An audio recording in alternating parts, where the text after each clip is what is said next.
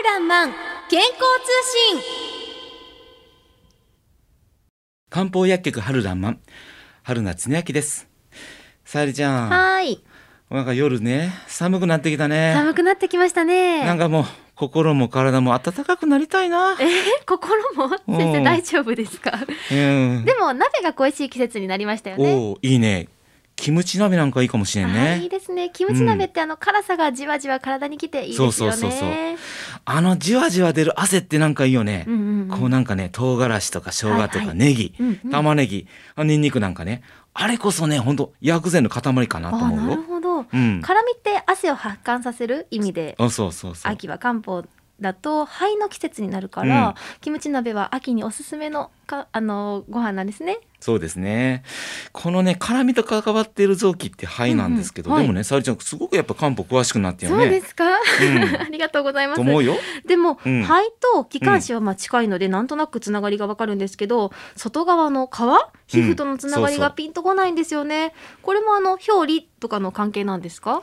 表裏、はい内側と思って。外側人間もあるよね、裏表って。怖っ。先生また漢方の話から脱線してますよ。いや、最近あるんよ。なんかね、はいはい。カウンセリングしててね、はい。今気づくとここどことかね、何話してた？そんなこと最近増えてる。迷子になる。迷子になる。先生まだ若いんですからしっかりしてくださいごめんね。よ。あの鼻あ肺の話か、はい。ごめんね。肺ってねやっぱり酸素と二酸化炭素の入れ替え、こはい。れ皆さんリスナーの方知ってると思うんだけど、はい。漢方は内側と外側をね同時に潤すと考えるんよ。内側と外側、まあうん、肺はね乾燥の層を嫌うと言いますもんね。そうそまたまた。層の字が乾燥の層になってましたうごめんな。で体をね、まあ、シンプルにね、はい。ちょっとリスナーの方に、ね、イメージ湧くようにちくわに例えるね。これ先生今手に持ってるのちくわじゃなくてホースですよね。だってこんなんちくわなんか持ってこられへんやラジオ関西に。受付でねあの、はい。アウトですよ。なんでちくわを持ってる ゴムホースでごめんね。はい。これをちくわと例えます。はい。上の穴が口、はい。下の穴が肛門、うんうん。中の空洞がねはい。この空洞が気管支とか食道。そして外側の皮が皮膚で、はい。この内と外ってつながってると考えてね、うんうんうん。で肺は適度な湿気によって体をねまず潤すんですね、はい。潤す。そして乾燥から守る仕事をしてる、はい。その肺の力を高める味が辛みなんですね。お初めに出てきたキムチ鍋ですね。そういうこと。でも鼻とか大腸ってどんなつながりがあるんですか？そうだよね。ピンとこないよね、うん。この入り口と出口の関係から、はい。これちょっと難しいんだけど、はい。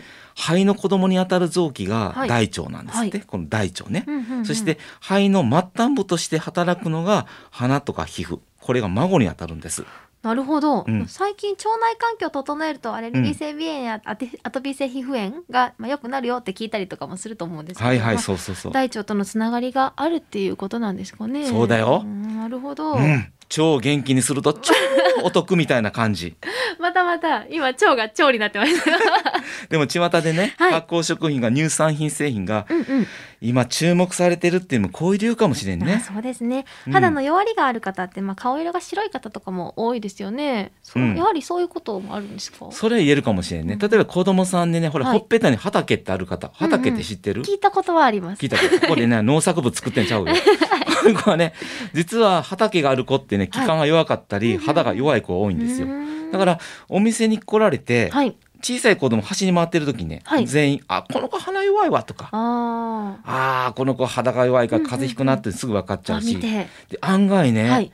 あのおむつが外れるのが遅い子多いですよ。へえそうなんですね。どうして肺なのにおしっことの悩みがこうつながってくるんですか？そうよねこの肺の仕事って少し難しいけどねはい。水道を調調するっていう水をね調節する作役割があるんですよ。数度を中調する。通帳する、うんだから肺の弱りのある方って、はい実は尿のトラブルこれ呼吸浅い方ってねはい。頻尿の方って結構多いからそうなんですね。肺って大事だよはいはい。あら感染しちゃった はいのうちがはいになってました。そろそろお別れの時間になります、はい。えー夜はすっかり寒くなりました、えーはいキムチ鍋などこの辛みは汗を発散させて乾いた、えー体を潤す効果があるんですね秋から冬にかけては空気が乾燥します肌に関連するこう臓腑は体を乾燥するためにも懸命に働いてくれているので少しだけ辛めの食事もいいのかなと思います。でもね気をつけてください。取りすぎは死になってしまいます。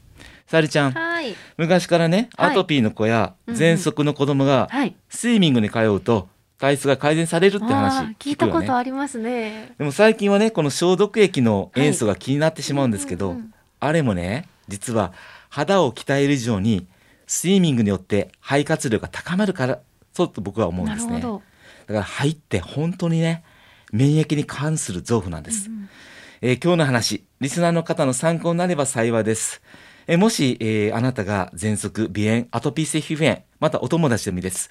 お悩みの方がいらっしゃいましたら実は個人的に LINE での相談も承っております。LINE 相談とても好評なんです。今から私の LINE の ID を申しますので、えーよろしくお願いします。haruki2015-0813 haruki2015-0813 この番組でも皆さんからのご質問を承っております。このようにラジオをお聞きの皆さん漢方薬のこと健康に関すること春菜先生に質問をしてください。